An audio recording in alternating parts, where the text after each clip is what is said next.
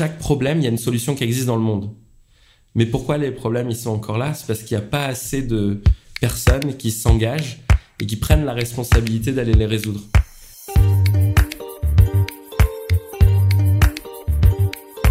Aujourd'hui. Aujourd'hui. Aujourd'hui. Aujourd'hui. Aujourd'hui. Aujourd'hui. Bienvenue sur Aujourd'hui, le podcast qui donne la parole à ceux qui rendent le monde meilleur. Avant de commencer, je voulais d'abord dire merci à vous qui écoutez cet épisode et qui faites donc partie des tout premiers auditeurs. J'espère que ça vous plaira et que ça vous donnera envie d'écouter les prochains.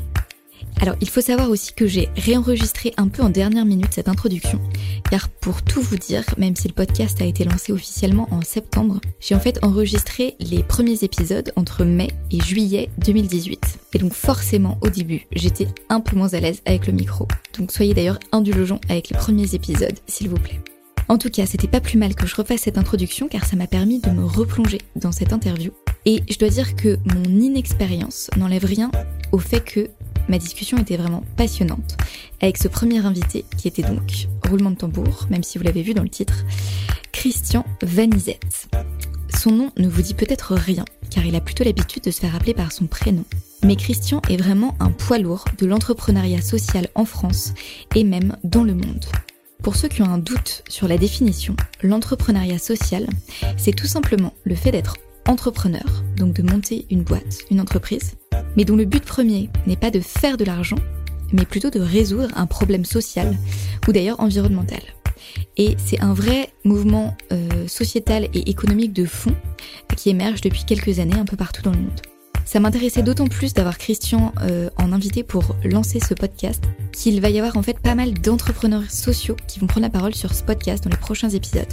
Donc ça me permettait un petit peu de poser le, le socle, la base. Pour en revenir à Christian, il a fondé en 2011 Make Sense. Donc Make Sense, c'est une plateforme digitale qui aide les entrepreneurs sociaux dans le monde entier en les connectant avec des bénévoles qui veulent donner de leur temps ou de leurs idées pour aider les entrepreneurs à faire avancer leurs projets. Aujourd'hui, Make Sense, c'est absolument énorme. Il y a 40 000 bénévoles. Il y a 3000 projets qui ont été accompagnés depuis 2011. Des bureaux dans 7 villes dans le monde. Mais il y a aussi maintenant des incubateurs pour aider les entrepreneurs euh, qui débutent, des programmes d'apprentissage pour les étudiants, une structure pour conseiller les grandes entreprises et il y a même depuis cette année un festival.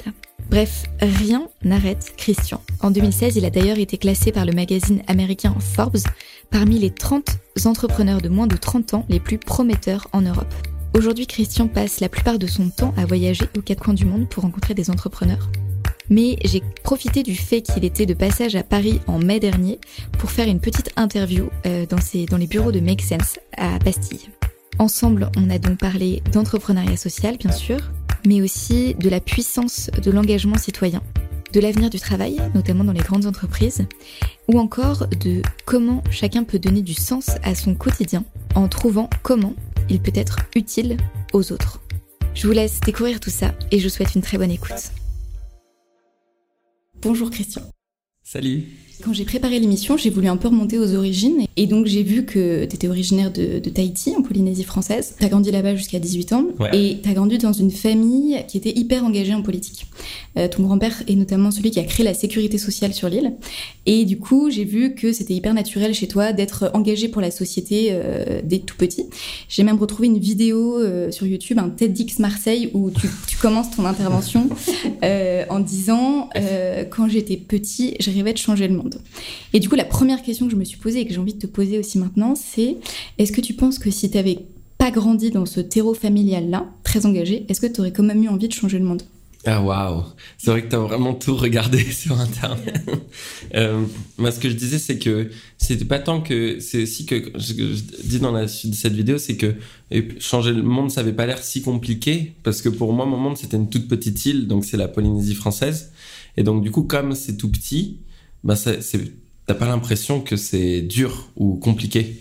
Et donc ça, ça aide à, à, se lancer.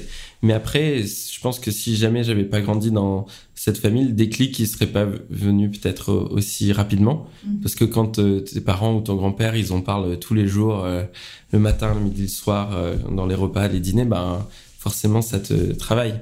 Mais c'est marrant, avec ma sœur, on n'a pas eu les mêmes parcours. Et qu'est-ce qu'elle fait, elle, du coup? Ma sœur, elle, elle travaille dans le marketing à Tahiti.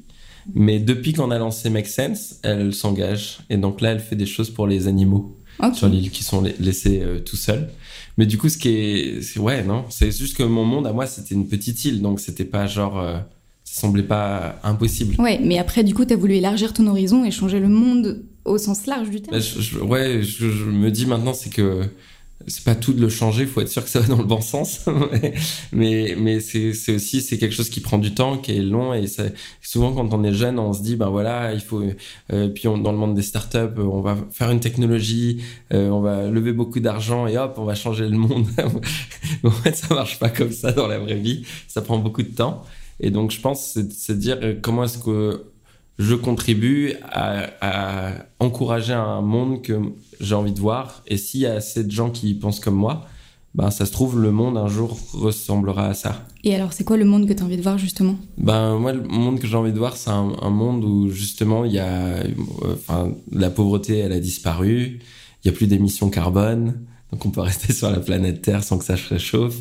Et aussi où il y a, euh, comment dire, pas, pas de personnes qui soient sans emploi ou au chômage.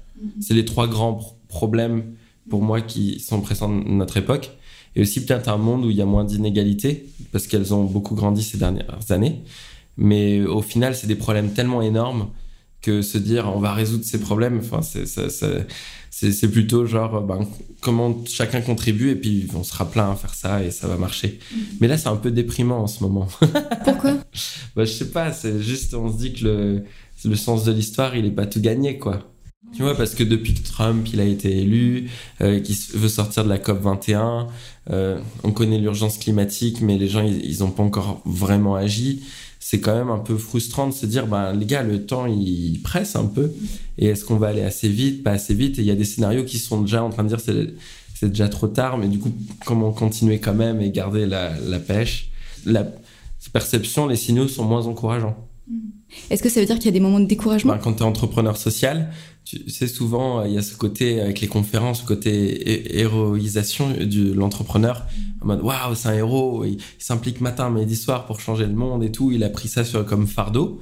Et je pense que quand tu réfléchis dans cette logique en mode, waouh, il faut que je travaille pour des enjeux euh, hyper grands et c'est mon fardeau et je dois le faire tous les jours et je dois jamais m'arrêter parce que le temps presse et que le, le monde il va pas mieux et ainsi de suite, ben en fait tu finis par t'épuiser toi-même. Donc moi ce qui fait que du coup je suis toujours là après 7 ans et que, j'aime bien ce que je fais, c'est qu'en fait, euh, ok il y a l'objectif à atteindre, mais faut pas oublier que c'est un marathon. Et donc faut y aller tranquillement. Et moi ma, boussole c'est ce que euh, j'éprouve de la joie dans ce que je fais tous les jours. Et du coup, je sais que si ça c'est là, ben, je, continuerai à pouvoir travailler et m'impliquer. Mais si c'est une motivation qui est basée sur euh, le côté, euh, les problèmes ils sont immenses, faut s'y attaquer maintenant, il n'y a pas de repos à avoir, ben là, je pense que tu peux t'épuiser. Donc ça, c'est un conseil que tu donnes, par exemple, aux C'est un conseil, c'est de dire euh, changer le monde et commencer petit et y aller tranquille et être sûr qu'à chaque fois on éprouve de la joie et qu'on soit content. Et ensuite, euh, ben, ça, ça mettra le temps qu'il faut et un jour le monde y changera. Mais pas se mettre une, une, une pression plus que nécessaire et prendre une mission et Ouais, de toute façon, comme tu dis, c'est un marathon, en fait. Donc, c'est un euh, marathon et on changera le monde si être entrepreneur social ça devient juste un métier comme les autres quoi. ouais, qu'on n'aura plus besoin d'ailleurs de rajouter le social à entrepreneur, parce Ouais. que finalement, c'est des entrepreneurs comme des autres, quoi. Alors, je reviens un petit peu sur, euh, sur l'histoire. J'ai lu aussi dans les nombreux articles qu'on peut voir sur Internet que tu avais été hyper inspiré par euh, Mohamed Younous. On l'a pas précisé pendant l'interview, mais Mohamed Younous, c'est un économiste et entrepreneur bangladais. C'est l'inventeur du microcrédit, c'est-à-dire le fait d'attribuer des petits prêts à des porteurs de projets qui n'ont pas les moyens d'emprunter dans les banques classiques.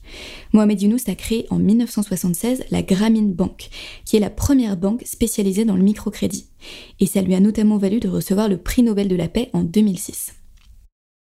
Euh, Ce que tu disais tout à l'heure, quand tu veux un monde sans pauvreté, du coup, ça évoque euh, un de ces bouquins. Euh, et je voulais, je sais pas, que tu me parles un peu de ça, que tu me dises dans quelle mesure ça a été un déclic. tu vois, en, quoi il a été important ce- ce- cet homme-là dans ta vie? Euh, ce qui est hyper intéressant avec le professeur Younous, c'est que il a tout écrit dans un livre. Et donc du coup, tu peux être à l'autre bout de la planète, à Tahiti. Et moi, c'est mon père qui m'a offert son livre. Et du coup, quand j'ai lu son bouquin, je me suis rendu compte parce que je voulais faire une école de commerce. Mais mes parents, ils étaient tous fonctionnaires. Et donc, je, me suis dit, ah, mais est-ce que ben, tu es en étant fonctionnaire, que tu peux travailler pour le bien commun Et ensuite, après, j'ai lu son livre et ah non, il est entrepreneur, il a créé une banque, mais c'est pour le bien commun. Et du coup, waouh, ça m'a fait un, un, déclic. Et euh, à partir de ce moment-là, je me suis dit, ah, c'est possible. Donc, ça a juste montré que c'est quelque chose qui est réaliste. Et euh, ensuite, après, quand on fait des recherches beaucoup sur l'entrepreneuriat social, tu te rends compte que la microfinance, c'est une des seules euh, innovations sociales qui est vraiment passée à l'échelle, qui a été qui est utilisée maintenant par 800, plus de 850 millions de personnes. Donc, il y a différents modèles de microfinance, mais du coup, c'est vraiment une innovation qui a marché dans le monde entier. Et, euh, ensuite, après, j'ai eu l'occasion de rencontrer le professeur Younous et maintenant, bah, on bosse ensemble et de voir à quel point il est toujours en avance sur son temps et que même s'il a maintenant plus de 74 ans, il est toujours euh, hyper innovant, il pense toujours à des nouvelles choses à, réaliser, quel est le prochain challenge. Je trouve ça assez, euh, assez inspirant en fait. Et aussi de voir que même s'il a eu le prix Nobel de la paix, il est au taquet, il est toujours... Ben en fait, ça a l'air super léger et simple pour lui. Mm-hmm. Et il se dit pas genre, ah, il faut changer... Enfin, tu vois, il, il y va et, puis il a toujours la patate. Mm-hmm mais sans se prendre trop la tête ou sans rester trop, sérieux, alors qu'il a des poids énormes sur les épaules avec ce qu'il a gagné comme prix, quoi. Donc ça veut dire aussi que pour toi, euh, euh, changer le monde, c'est une trop grosse injonction? Ben ouais, c'est parce que tu sais pas si ça va changer dans la bonne direction, ça va prendre du temps. C'est tout le monde dit je veux changer le monde. Pour moi, quand quelqu'un dit je veux changer le monde, c'est qu'il n'a pas vraiment réfléchi qu'est-ce qu'il veut. Et donc c'est de se demander vraiment qu'est-ce qui toi te touche et sur lequel tu as envie de t'impliquer. Et souvent, ça va être lié à des, à des, des, histoires personnelles. Tu vois, quelqu'un qui, je sais pas, moi, ma mère, elle est euh, vietnamienne, et donc sa famille a dû quitter euh, le Vietnam pendant la guerre. Ben, du coup, c'est son histoire, elle est liée au fait ben, d'être, d'avoir fait une exode, d'être un, une personne réfugiée, et du coup, ça te, enfin, c'est, c'est ce qui te nourrit. Donc, du coup, c'est peut-être ta motivation, c'est de dire ben, comment tu peux aider les personnes qui ont eu les mêmes soucis que toi tu as eu dans ta famille ou autre. Mais du coup, c'est changer le monde, c'est trop large. Mm, mm, mm. C'est, je pense à chaque fois on a des causes qui nous tiennent plus particulièrement à cœur en fonction de notre histoire ou de ce qu'on a fait comme étude et du coup des sujets sur lesquels on se passionne. Et, et du coup d'arriver à être plus spécifique et si chacun sait qu'est-ce qu'il veut changer dans le monde, c'est plus simple parce qu'après tu sais comment agir, qu'est-ce que tu peux monter comme projet et tout. Donc pour moi cette injonction c'est juste elle est incomplète. Mm, mm. et, alors tu la compléterais comment? Je dirais ben je veux changer le monde en euh, euh, trouver et insérer la, cause qui te tient à cœur. C'est pour ça que sur notre site internet tu dois choisir la, cause qui te tient à cœur. Et pour moi le déclic c'était de me dire que j'étais à Tahiti et qu'en étant à Tahiti, ben, grâce aux réseaux sociaux, j'étais connecté à des gens dans le monde entier et j'étais super bon pour créer des communautés et des groupes Facebook. Et du coup, je me suis dit, ben, comment je peux participer avec ce que je sais faire? Qu'est-ce que je peux créer comme, euh, comme, comme, comme euh, projet ou comme initiative qui peut permettre de rendre le monde meilleur Et c'était sur l'engagement de citoyens avec les réseaux sociaux. Mm-hmm. Et du coup, c'est comme ça que... Donc ça, c'est ça ta cause Moi, ma cause, c'est de faire que justement j'ai vu tellement de centaines de projets d'entrepreneurs sociaux que chaque problème, il y a une solution qui existe dans le monde. Mais pourquoi les problèmes, ils sont encore là? C'est parce qu'il n'y a pas assez de personnes qui s'engagent et qui prennent la responsabilité d'aller les résoudre. Et donc, c'est pour ça que la mission de Make c'est beaucoup sur l'accompagnement des entrepreneurs sociaux, mais c'est avant tout sur engager les citoyens pour qu'ils s'engagent sur les causes sociales et on utilise pour ça le digital. Et pour moi, il faut qu'il y ait des milliers de personnes qui commencent à s'engager au-delà des entrepreneurs pour que petit à petit, ça change la société et que ça ait un, vrai impact. Mais les solutions, elles sont toutes là. C'est juste qu'il n'y a pas assez de monde qui s'y intéresse. Euh, actuellement, chez Make Sense, il y a l'entrepreneur qui a inventé Liter of Light. Mhm. Donc, c'est des bouteilles en plastique et tu, tu mets certaines substances dedans et ça te crée de la lumière, quoi. Mhm. Dans les bidonvilles. Dans les bidonvilles, euh, sans nécessité d'être relié à un réseau électrique. Et, euh, et, et, du coup, tu vois, genre, tous les villages en Afrique qui vont pas avoir de lumière et qui sont pas connectés à l'électricité, ben, il y a un gars aux Philippines qui a trouvé une solution qui déploie déjà dans les bidonvilles. C'est juste que la solution n'est pas déjà déployée encore dans ces villages. Mm, mm. Mais donc, du coup, mais l'idée de résoudre le problème existe déjà. Mm. Ok. Et donc, ce qui est cool avec l'Internet, c'est qu'on peut pour la première fois dans l'histoire de l'humanité, se connecter à des idées ailleurs dans le monde. Mais après, il faut quand même faire que ça se déroule euh, dans, dans, la ville où tu habites. Quoi. Et donc, c'est ce à quoi Make Sense contribue du coup? Bah, Nous, avec les communautés qu'on crée, où tu as des communautés par thématique, donc par exemple transition énergétique accès à l'énergie, euh, gérer les, transformer les déchets en nouvelles ressources, aider les personnes réfugiées. En fait, tu crées des, des tas de groupes sur Facebook et de communautés qui s'engagent sur ces enjeux, mais du coup, tu multiplies les, les, interactions, les gens qui vont lancer des projets, qui vont copier ce qui se passe ailleurs dans le monde et le répliquer dans leur ville. Et ensuite, on a nos incubateurs pour les aider à, aller plus loin et leur donner du financement, ainsi de suite. Mais ça commence quand même par euh, avoir des citoyens qui se bougent. Euh, du coup, si je reviens à l'origine de Make Sense, donc euh, vous as eu l'idée, ou vous avez eu l'idée avec ton ami Romain, c'est ça? Euh, Pendant un tour d'Asie que vous avez fait en 2010. Et ça aussi, je crois que c'est assez fondateur dans ton histoire. Tu peux me raconter un peu? Romain, on s'est rencontrés, on était ensemble en train de faire nos études à, à, à Marseille. -hmm. Et en, en, gros, on faisait partie d'un cours qui s'appelait Finance responsable. Et le but du jeu, c'était on était étudiants et on devait analyser des, des projets euh, d'agriculture au Maroc et dire euh, quels étaient les retours non financiers que ces projets créaient pour la communauté dans laquelle ils s'inséraient. Et du coup, on devait faire des grilles d'analyse extra financières et on se disait ah waouh c'est génial tous les impacts positifs qu'un projet peut avoir entrepreneurial peut avoir sur une communauté. Mais par contre, les investisseurs, ils prennent pas ça en compte. Ils prennent juste en compte les retours financiers. Et donc le but de ce cours, c'était de dire, bah, est-ce qu'on peut leur montrer l'autre richesse qui est créée? Et est-ce que ça peut rentrer comme incitation quand ils font leur choix d'investissement? Et donc moi, c'est dans ce cours-là que j'ai découvert, j'ai rencontré Romain et découvert l'entrepreneuriat social. Et, et ensuite, on s'est dit avec Romain qu'on galérait à leur trouver des investisseurs pour ces projets. Et on s'est dit qu'avec l'Internet, ben, ça se trouve, on pourrait juste poster le projet en ligne et avoir des tas de personnes qui le soutiendraient et, viendraient l'aider et le connecteraient à des investisseurs, ainsi de suite. Mais pour ça, il fallait monter un site Internet, ainsi de suite. Et c'est là où a germé l'idée. Et ensuite, on, a, on devait faire six mois d'études à l'étranger. Et au lieu d'aller euh, faire un échange Erasmus en Allemagne, euh, parce que j'avais pas les meilleures notes, du coup j'avais eu les, les, derniers choix.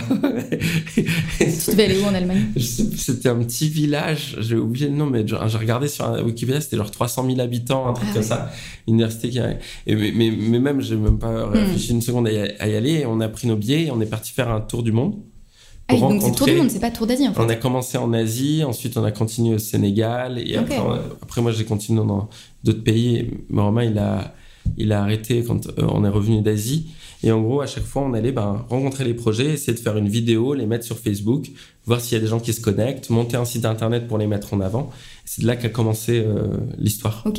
Et donc en fait, Make Sense, vous avez eu l'idée avant de partir, limite? On a eu l'idée avant de partir. On a trouvé le nom parce que euh, le le, le, le, prof qui s'appelait Bernard Parent pendant son cours là, de, de finance, mm -hmm. il disait il fallait euh, montrer aux investisseurs euh, euh, qu'est-ce qui fait, fait, sens dans leur investissement. Mmh. Et du coup, on a traduit en, ouais, en, en français make sense, mais ça veut dire c'est logique en fait si tu traduis bien. Et mais comme on s'est trompé, on était nul en anglais, on a gardé make sense. Et c'est comme ça que le nom est, est venu. Et on, et on, a eu l'idée de faire le tour pour rencontrer les entrepreneurs sociaux et leur demander est-ce qu'ils aimeraient bien avoir une plateforme sur laquelle ils postent leurs défis et des gens peuvent les aider. Et donc ça servait à la fois de test et en même temps pour lancer le projet. Et il y en a un en particulier qui t'a marqué ou pas? Ouais, c'est euh, une euh, Shabnam qui est en, l'a vu en Inde et en fait elle a créé une application sur les vieux téléphones mobiles Nokia où tu joues à Snake mais mm -hmm. pour apprendre l'anglais. Le téléphone va te dire euh, hello, euh, how are you? Et après tu dois aller compléter avec le, le petit serpent, le H, le O donc tu apprends à parler anglais en jouant à Snake. Okay. Et, et, donc ça ça m'avait marqué, je trouvais ça cool mais le projet a arrêté, ça a pas marché après et je l'ai revu là il y a un an quand elle, maintenant elle fait ses études à Boston mais euh, c'est super c'est super euh, comment tu dis euh, enfin contagieux mm parce qu'on en a rencontré 80 d'entrepreneurs sociaux en Inde juste et du coup, une fois que tu les rencontres, bah, tu as le virus. Ouais, c'est ça. Ce que j'ai vu aussi, c'est que donc, tu, euh, après l'Asie, Romain s'arrête. Ouais. Et pourquoi toi, tu continues du coup? Ah bah, C'était dur ça. Parce qu'en en fait, il avait, euh, ça, il avait un poste. Euh, Peut-être que ça devait être chiant de travailler avec moi aussi. mais il avait un, un, sa petite amie Et lui s'installait à Genève. Et donc du coup, on n'avait pas de revenus, on n'avait pas de modèle économique, on démarrait le projet. Il avait déjà un emploi avant le tour qui lui proposait de continuer et il voulait s'installer ensemble et du coup, il a lâché l'affaire. Mais à partir de ce moment-là, il y avait quand même eu déjà une première communauté qui nous suivait sur les réseaux sociaux et d'autres personnes qui s'impliquaient dans le projet en tant que bénévoles. Du coup, c'était dur quand Romain a arrêté, mais on a trouvé d'autres euh, personnes qui ont continué à s'impliquer, dont ben. Mm, mm. Je sais pas si tu as vu dans tes elle, recherches. elle est à la tête de Common Sense maintenant. Et là, maintenant, elle, elle, euh, elle, elle habite à Londres et, et, et elle, s'est un peu désengagée du projet. Mais à l'époque, c'était la première bénévole, en fait, qui elle aussi faisait un tour en Inde. Et du coup, on regardait son blog, on choisissait les projets, on était en contact, en correspondance. Et ensuite, après, elle a rejoint l'aventure. Et on, a- on s'est dit, ben voilà, il faudrait trouver un moyen de créer une association, d'avoir des revenus pour pouvoir employer des gens, continuer à grandir, faire notre impact. Et de fil en aiguille, on a conçu le projet ensemble. Make Sense, c'est génial parce que quelque part, ça brasse toutes les causes. Euh, et euh, il y a aussi un truc euh, qui m'a vachement marqué que, j'ai écouté, enfin que j'ai entendu dans le TEDx Marseille euh, dont je parlais tout à l'heure, Euh, quelque chose que j'avais jamais entendu avant, où tu dis, en gros, pour toi, que toutes les grandes causes sociales et environnementales sont liées, qu'on ne peut pas résoudre le problème de l'accès à l'éducation sans adresser la crise des migrants, sans adresser les énergies renouvelables, enfin que tout est imbriqué. Et je voudrais bien que tu développes cette idée parce que je je te dis, j'avais jamais entendu ça avant. Je, je trouve ça vachement intéressant. En, en gros, tu vois, si tu veux euh, diminuer les, les, les émissions carbone, euh, par exemple, donc tu travailles sur le changement climatique, mais que tu vois qu'il y a une grande partie des émissions carbone euh, dans les pays en développement, notamment en Inde, qui vont venir par exemple de la manière dont ils cuisent les aliments. Et du coup, c'est ben, c'est lié à la problématique de la pauvreté. Parce que les gens sont pauvres, ils ont certaines méthodes de cuisson qui, du coup, euh, ben, ils doivent découper du bois et en même temps, ils doivent brûler du bois et c'est comme ça qu'ils fabriquent leur nourriture. Et que tu as des centaines de millions de personnes qui font ça, ben, ça a un impact sur le climat. Mais la manière de résoudre ce problème-là, c'est pas de dire aux gens, bah, vous pouvez plus euh, vous nourrir et tout, c'est comment est-ce qu'on les fait sortir de la pauvreté pour qu'il y ait plus ces systèmes-là nécessairement. Euh, et après, c'est aussi lié dans les thématiques, mais aussi sur les, les, les échelles en global. Donc, par exemple, quand tu es à Tahiti, ben, on va subir les effets du changement climatique, alors que c'est pas les personnes de Tahiti, on est 200 000, ça compte pour du beurre, qui créent du carbone. Et donc, du coup, c'est à la fois lié sur des causes et en même temps lié sur la, sur la, la, surface géographique de la planète. Euh, et du coup, tous les enjeux sont très reliés. Et donc, à partir de ce moment-là, ben, nous, l'approche qu'on promeut avec Make Sense, c'est de dire il faut avoir une approche un peu plus systémique que juste de dire euh, attaquons-nous à tel problème, tel problème, c'est la, la, la priorité, et ainsi de suite. Et c'est pour ça que sur la plateforme, on permet aux citoyens de s'engager sur les causes qui leur tiennent à cœur et qu'ensuite, chacun des projets sur Make Sense, il est catégorisé dans plusieurs causes. Donc, par exemple, le projet qui fait des euh, méthodes de cuisson un peu plus efficaces, donc qui consomme moins de bois euh, en Inde, il va être euh, catégorisé à la fois dans la cause climat que dans la cause lutte contre la pauvreté, parce qu'en fait, ils permettent d'économiser de l'argent en utilisant moins de bois pour cuire autant. Et du coup, tu montres que souvent les innovations, elles sont à la frontière entre plusieurs causes. Donc c'est une approche un peu plus systémique.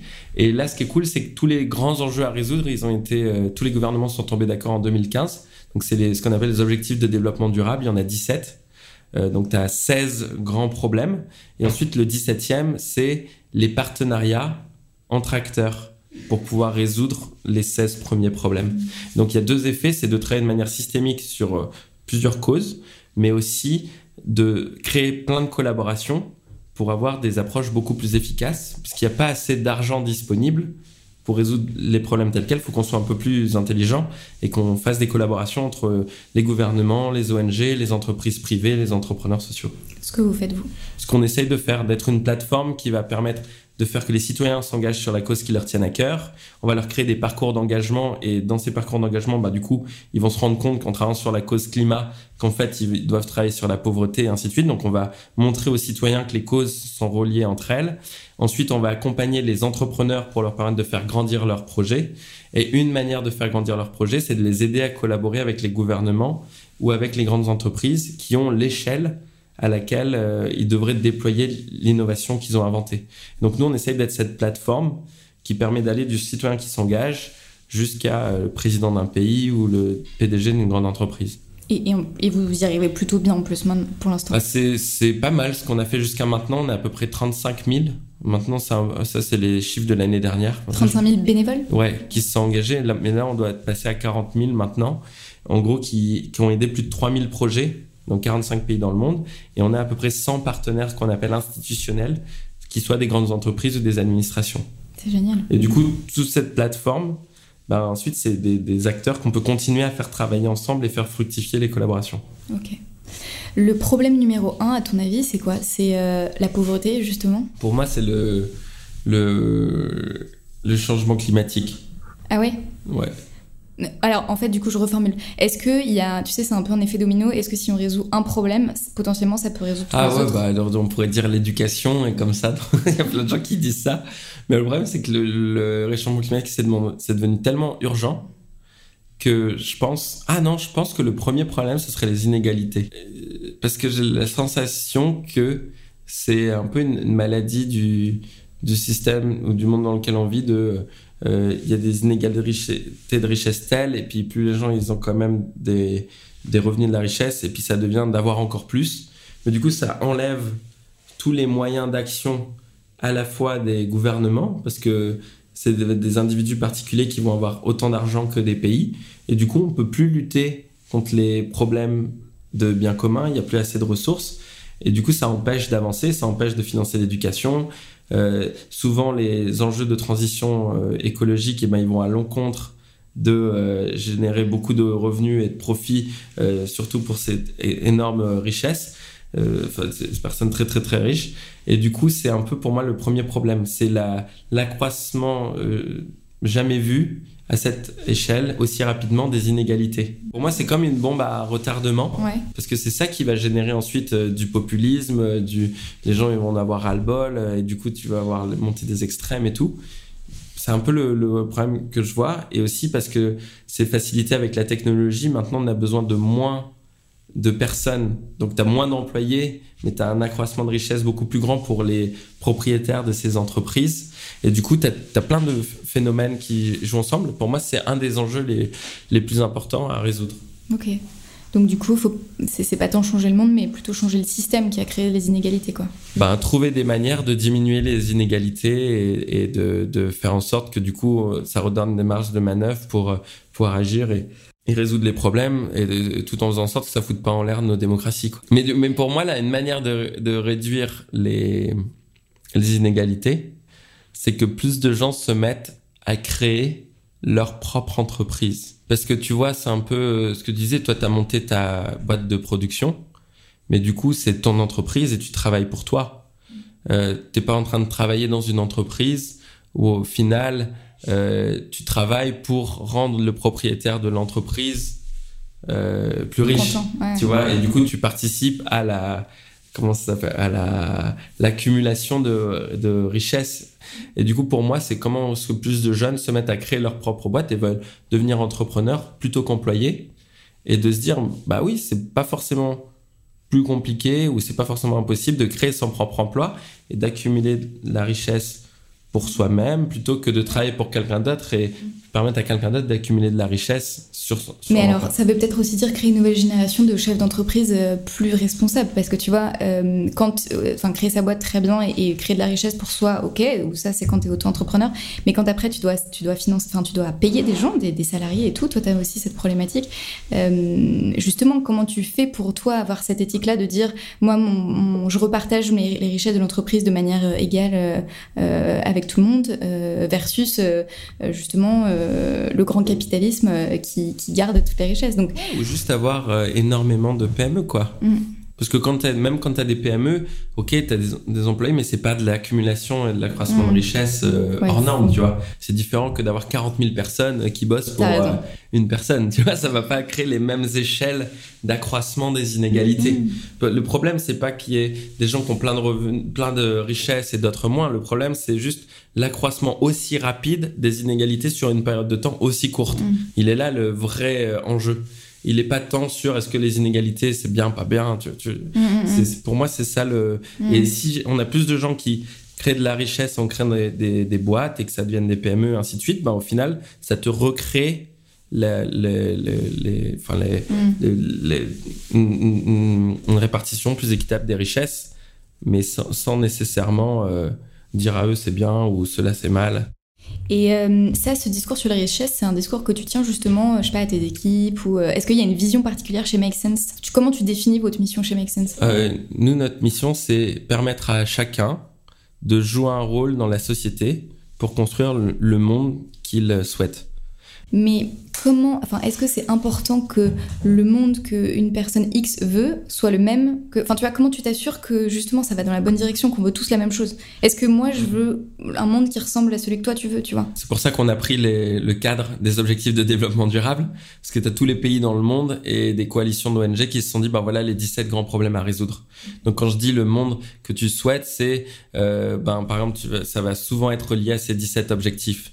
Donc un monde avec moins de pauvreté, un monde qui a plus de compassion envers les réfugiés, un monde où on fait plus de gaspillage alimentaire. Tout le monde est tombé d'accord dans le monde entier sur ces enjeux. J'ai une autre question aussi parce que du coup, là on l'a un peu vu, Make Sense euh, depuis 2011, c'est devenu complètement énorme. Euh, vous, avez- enfin, oui, vous êtes fait complètement dépasser par ce, ce- ce truc, quoi, comme tu disais, où vous avez des bureaux dans sept pays dans le monde, euh, 40 000 bénévoles. euh, Vous... Ouais, c'est ça qui est un peu dur, c'est que t'es coincé entre. C'est comme une petite PME parce qu'on est 80 employés, mais comme on coordonne 40 000 bénévoles qui sont super engagés, du coup t'es un peu le cul entre deux chaises, entre un, un petit projet et en même temps une grosse multinationale. C'est trop bizarre, Ouais. mais bon, c'est super cool. Et, euh, et puis vous, vous bossez aussi avec des, des grandes entreprises qui veulent Ouais. transformer leur modèle. Vous avez créé un festival, je crois, cette année. Ouais, il y a eu 1500 personnes à la Bellevilloise. Et, et du coup, je me dis, est-ce que à un moment tu te sens pas dépassé Dépassé, ben en fait c'est dur quand t'es un jeune entrepreneur. Moi j'avais jamais démarré d'entreprise avant et, euh, et en plus c'est une entreprise un peu bizarre parce que t'es t'es quand même un c'est un peu comme Wikipédia tu vois c'est pas juste une entreprise c'est aussi une communauté. Et du coup au, au début ça peut être assez quand ça tu vois j'ai peu créé les groupes Facebook de manière accidentelle et tout d'un coup ça marche. Et là tu te sens euh, responsable de euh, centaines de gens qui font des centaines d'actions partout dans le monde ultra rapidement et euh, qui regardent euh, où tu dois leur donner des conseils, les soutenir et tout. Et ça peut être vraiment, euh, comment tu dis, fatigant quoi quand tu, démarres et tu, tu sais pas comment ça, fon- ça fonctionne. C'est comme si tout d'un coup tu avais plein de responsabilités. Et donc ça peut être dur au début parce qu'il y a cette dimension d'une communauté et où tu as le sentiment que plus la communauté grandit, plus tu dois, tu as un poids sur les épaules, tu dois aider, équiper, et que si tu réponds pas assez vite, ben, ils peuvent pas faire leur événement, donc ils peuvent pas mobiliser les gens qu'ils aimeraient. Et du coup, ça devient très dur. Mais une fois que tu t'organises, que tu as une équipe, que ça devient vraiment plus euh, bah, structuré, bah, en fait, ça devient plus simple. Et maintenant, ce qui est cool, c'est que maintenant qu'on est 80, il y a différentes équipes. Il y a l'équipe qui est en charge de l'engagement, l'équipe qui est en charge de l'accompagnement des projets, l'équipe qui est en charge des collaborations. Et du coup, c'est bien organisé. Et maintenant, ça tourne. Mais ce qui est dur, c'est la phase euh, quand tu es tout seul et que la communauté grandit et que t'as pas d'équipe et t'as pas d'argent, t'as pas de bureau. Ça, c'est dur. Et comment t'as fait alors? Ben, C'est vaste comme question. que- ouais, bah tu, tu, tu te débrouilles, quoi. Tu te démerdes pour. euh, Nous, nous, le truc qu'on s'est dit, c'est qu'on voulait pas être dépendant de dons ou de subventions. Mm. Et donc, ce qui a fait beaucoup marcher Make Sense au début, c'était le fait que des bénévoles se retrouvent ensemble et fassent des ateliers de créativité pour aider un projet qui leur tient à cœur. Donc, lui donner des solutions et l'aider à les implémenter Il est hold up. les hold-up d'idées. Et du coup, c'est des ateliers de trois heures euh, et tu, du coup, tu aides un projet avec tes idées et une certaine méthode. Et du coup, ce qui s'est passé, c'est que comme ça a bien marché, des entreprises sont venues nous voir et nous ont dit, est-ce que vous pourriez me faire des ateliers dans mon entreprise? Et du coup, on s'est dit, OK, mais du coup, vous payez parce que c'est pas pour euh, résoudre euh, le problème d'un entrepreneur social, c'est pour votre propre problème et ce qui vous intéresse. Et du coup, on leur a facturé. C'est comme ça qu'on a démarré à créer l'entreprise, à pouvoir commencer à recruter des gens. C'était le soir, on faisait les parties engagement bénévole et tout, et le matin, on faisait les ateliers dans l'entreprise pour financer les activités du soir. Et on a fait ça pendant 2-3 ans avant qu'il y ait une certaine taille qui permette de passer à autre chose. Vous avez trouvé votre modèle économique en fait. On a trouvé le modèle pour nous permettre de démarrer. Ouais. Et après, les modèles, le modèle économique, maintenant, il est un peu plus compliqué. Il a avec des partenariats avec des, des, des, des, des grandes entreprises où il y a des, des entrepreneurs sociaux qui sont devenus assez grands maintenant et qui peuvent nous rémunérer pour les services qu'on leur euh, donne, notamment dans le cadre de l'incubateur. Mais du, mais du coup, c'est- c'était un peu, c'est une philosophie de, je sais pas, c'est un- il y a un terme anglais qui s'appelle le bootstrapping. Mhm. Et en gros, c'est tu, ben, c'est doit être comme toi quand tu as démarré ta boîte de production. C'est de se dire si tu veux rester indépendant et ne pas avoir d'investisseur ou pas avoir à aller voir la banque, eh ben, il faut que tu trouves des manières de générer des revenus en même temps que tu crées l'entreprise. Mhm, mhm. Et nous, c'est ce qu'on a fait. Il y a un super bouquin qui s'appelle, euh, c'est 49 Signals. C'est un peu la bible des gens qui veulent bootstrapper. Ouais. Et ce que tu apprends, c'est qu'en fait, ça prend deux fois plus de temps que si tu démarrais avec des investisseurs, mais qu'après, tu es libre. Et donc, c'était ça la philosophie du début. C'est la démerde, quoi. C'est le système c'est c'est D. clair. Bah, c'est sa boîte, quoi. Donc, euh, mais donc ça veut dire parce que vu que t'appelles de tes voeux à créer euh, une génération qui est tous euh, qui a sa propre boîte, ça veut dire qu'on est une génération où on va tous devoir être dans le système D. Non, je veux dire de trouver des philosophies pour démarrer. Tu as plusieurs Mm. philosophies pour démarrer les boîtes, mais c'est juste de, de réfléchir pour mener à bien ta mission. Est-ce qu'il faut que tu restes euh, indépendant, pas indépendant? Est-ce que tu as besoin d'investisseurs rapidement? Chacun va avoir des histoires différentes. Mm, mm, mm. Mais pour moi, non, c'est parce que créer une boîte maintenant, c'est pas aussi compliqué Qu'il y a 5 ans. qu'il y a 15, 20 ans ou même, je 5 pense ans, tu vois. ans.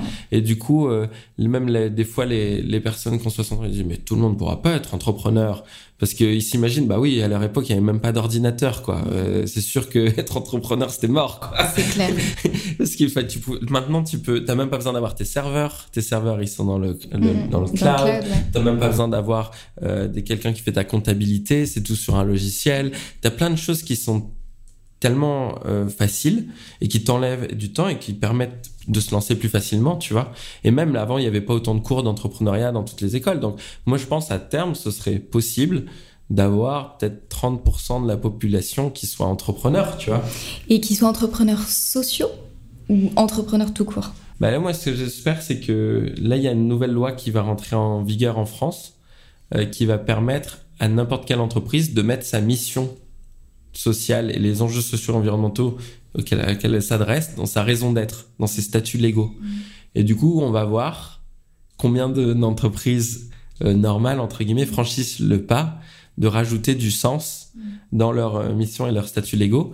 Et moi, ce que je pense, c'est qu'en fait, il va y avoir un alignement entre les, le monde du business et la résolution des problèmes sociaux environnementaux s'il y a un changement de lunettes dans le monde du business en voyant juste moyen terme au lieu de voir court terme. Et du coup, ils vont voir qu'en fait, ils vont générer plus de valeur pour leur industrie si c'est aligné avec le bien-être de la planète et des populations. C'est plus rentable pour eux à long terme. Pour, comment ça Un, un- Pourquoi un exemple, euh, tu vois, genre, je sais pas moi, on dit, euh, t'es euh, une entreprise qui va faire bah, justement les déchets, Mhm. d'accord? Euh, Ben maintenant tu te rends compte, oh waouh, les déchets c'est une ressource, on peut fabriquer des nouveaux produits avec et tout, c'est génial. Du coup, ça vaut le coup de recycler, de réutiliser, de récupérer, et donc du coup c'est aligné avec le fait bah, de moins polluer quoi. Mm, mm, mm. Et, et- et tu vois, mais ça, c'est des. Du coup, le business commence à avoir un intérêt à euh, faire du 100% Ok. recyclage et tout. Ouais. Et même, tu vois, genre, le deuxième driver, pour moi, c'est pas juste ça fait sens en termes business à moyen terme ou à long terme. Il y a aussi le, la motivation des employés, des talents dans ta boîte. Parce qu'au final, les boîtes, c'est juste des gens qui y travaillent.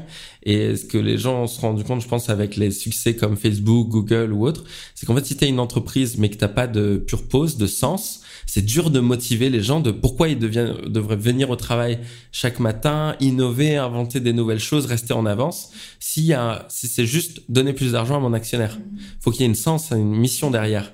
Et je pense que tu vas avoir beaucoup d'entreprises qui vont rajouter du sens ou une mission juste pour que ils puissent avoir une main d'œuvre qui soit vraiment motivée et qu'avance. Alors, cette question du sens, parce que tu, vois, je trouve, enfin, voilà, on entend partout, nous, on est la nouvelle génération, on est une génération en quête de sens, mais je trouve que c'est un peu un mot valise. En fait, ça veut dire quoi?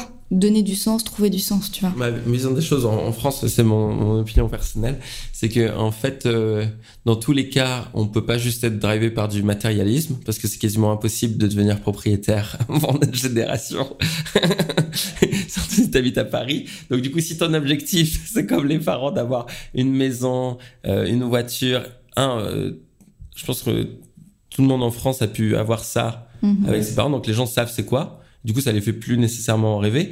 Et de deux, il y aura plus forcément les moyens de devenir propriétaire ou quelque chose comme ça. Ouais. Et donc pour moi, il y a un peu ces deux choses en simultané Donc le rêve évolue quoi. qui font que le rêve a évolué et que c'est devenu sur l'accomplissement de soi plutôt que de d'être d'accumuler plein de choses. Et du coup, l'accomplissement de soi, les gens, je pense, commencent à se demander, ben qu'est-ce que, pourquoi euh, je me réveille le matin, qu'est-ce que j'ai envie de faire, qu'est-ce qui me rend heureux? Et souvent, ben juste faire de l'argent, euh, exploiter les autres ou autre, ça va pas te rendre heureux. Par contre, d'aider et d'être au service des autres, ben tu te rends compte que ça ça, ça te crée de, de, de la joie et que tu es plus en forme, tu as plus d'idées et que tu as envie d'aider davantage encore. Donc moi je pense que le sens que les gens mettent, c'est trouver comment ils peuvent être utiles aux autres. Et c'est pour ça que je dis que c'est si les grandes entreprises n'ont pas de pure pause, n'ont pas de sens, ben ça va être dur de garder notre génération comme employés parce que à des moments les gens vont se poser une question euh, j'ai qu'une vie qu'est-ce que je fais là à, À quoi ça à sert quoi ça sert, ainsi de suite. Et du coup, il faut quand même qu'ils sachent qu'en allant au travail, ça sert quand même à quelque chose au-delà de juste rémunérer les actionnaires. Mais alors la question, tu vois, moi je, la pose, je me la pose pour moi parce que ma boîte, elle a, elle a pas de sens social. C'est pas une, tu vois, je suis pas entrepreneur social moi. Et pourtant j'ai envie de donner ce sens-là pour mes employés, pour moi-même, pour tout le monde. Est-ce que euh, on est euh, obligé d'être entrepreneurs sociaux?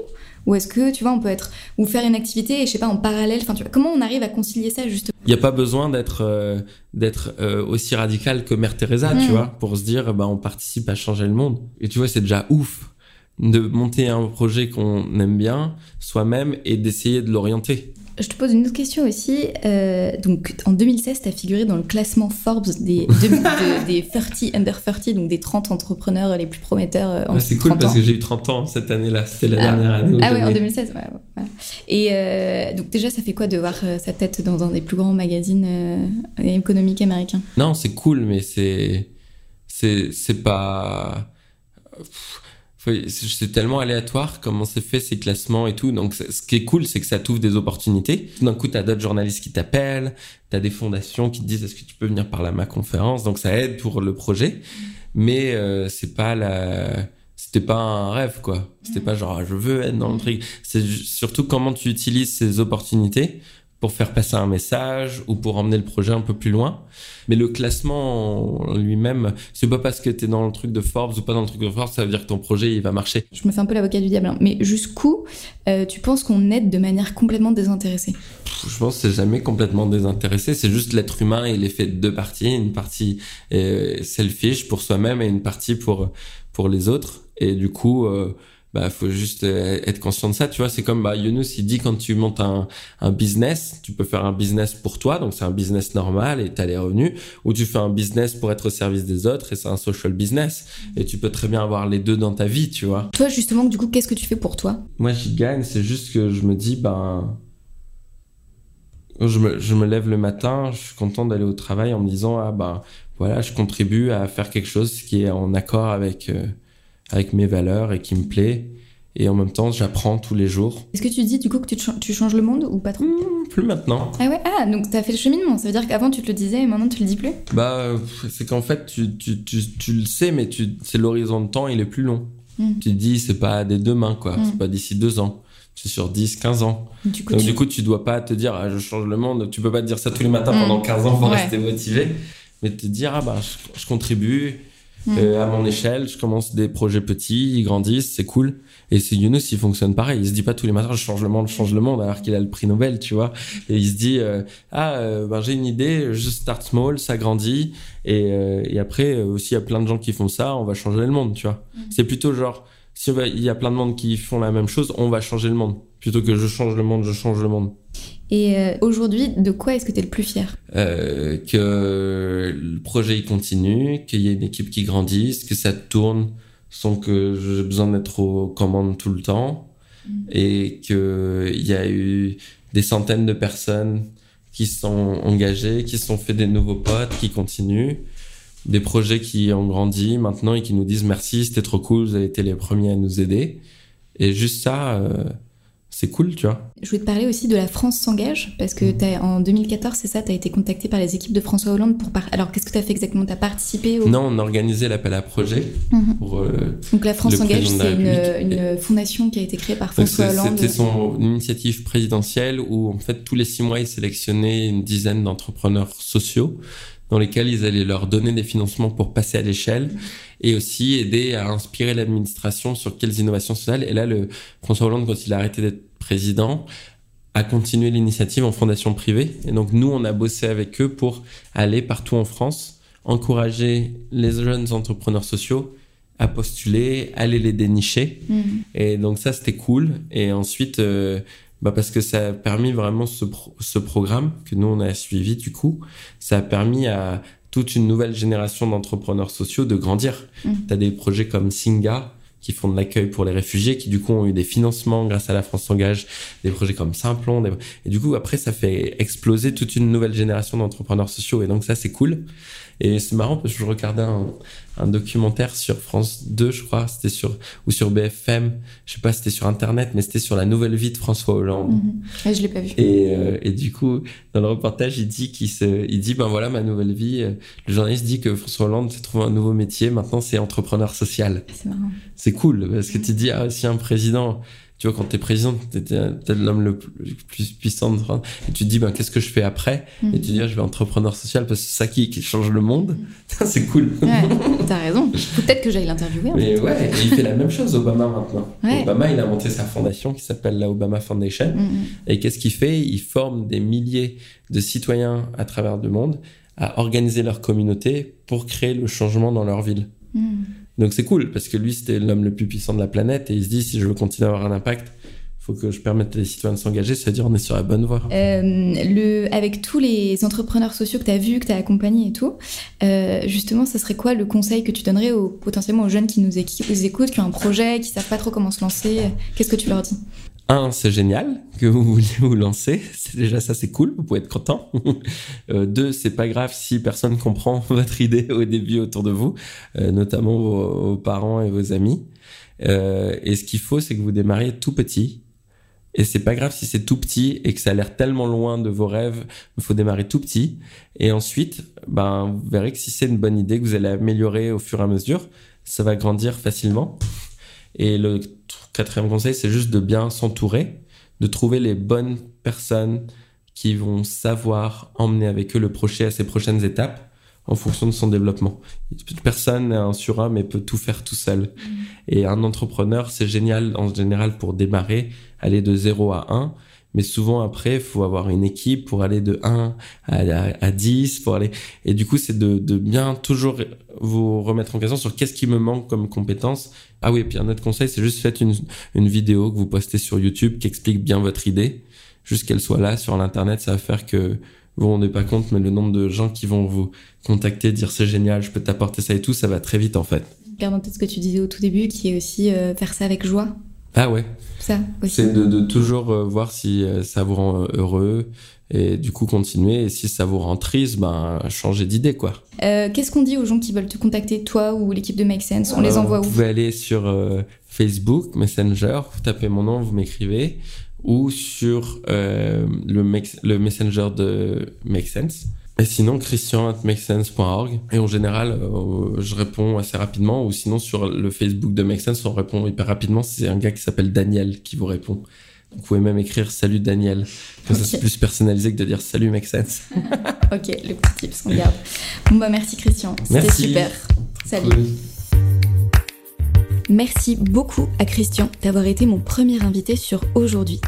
Toutes les informations pour le contacter ou pour retrouver les références dont il a parlé sont dans le texte de l'épisode ou sur le site aujourd'hui-lepodcast.com. Tout attaché, tout en minuscule. J'espère que ce premier épisode vous a plu.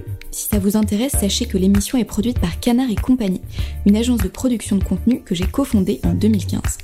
On fait des vidéos, des photos, du texte et même du motion design, mais aujourd'hui est notre premier podcast. Donc si vous aimez le concept, n'hésitez pas à nous le dire en laissant une note ou un commentaire, en nous écrivant sur les réseaux sociaux ou sur le site, et surtout en vous abonnant sur votre application de podcast. Ça nous aidera beaucoup. Mille merci d'avoir écouté et je vous dis à très vite.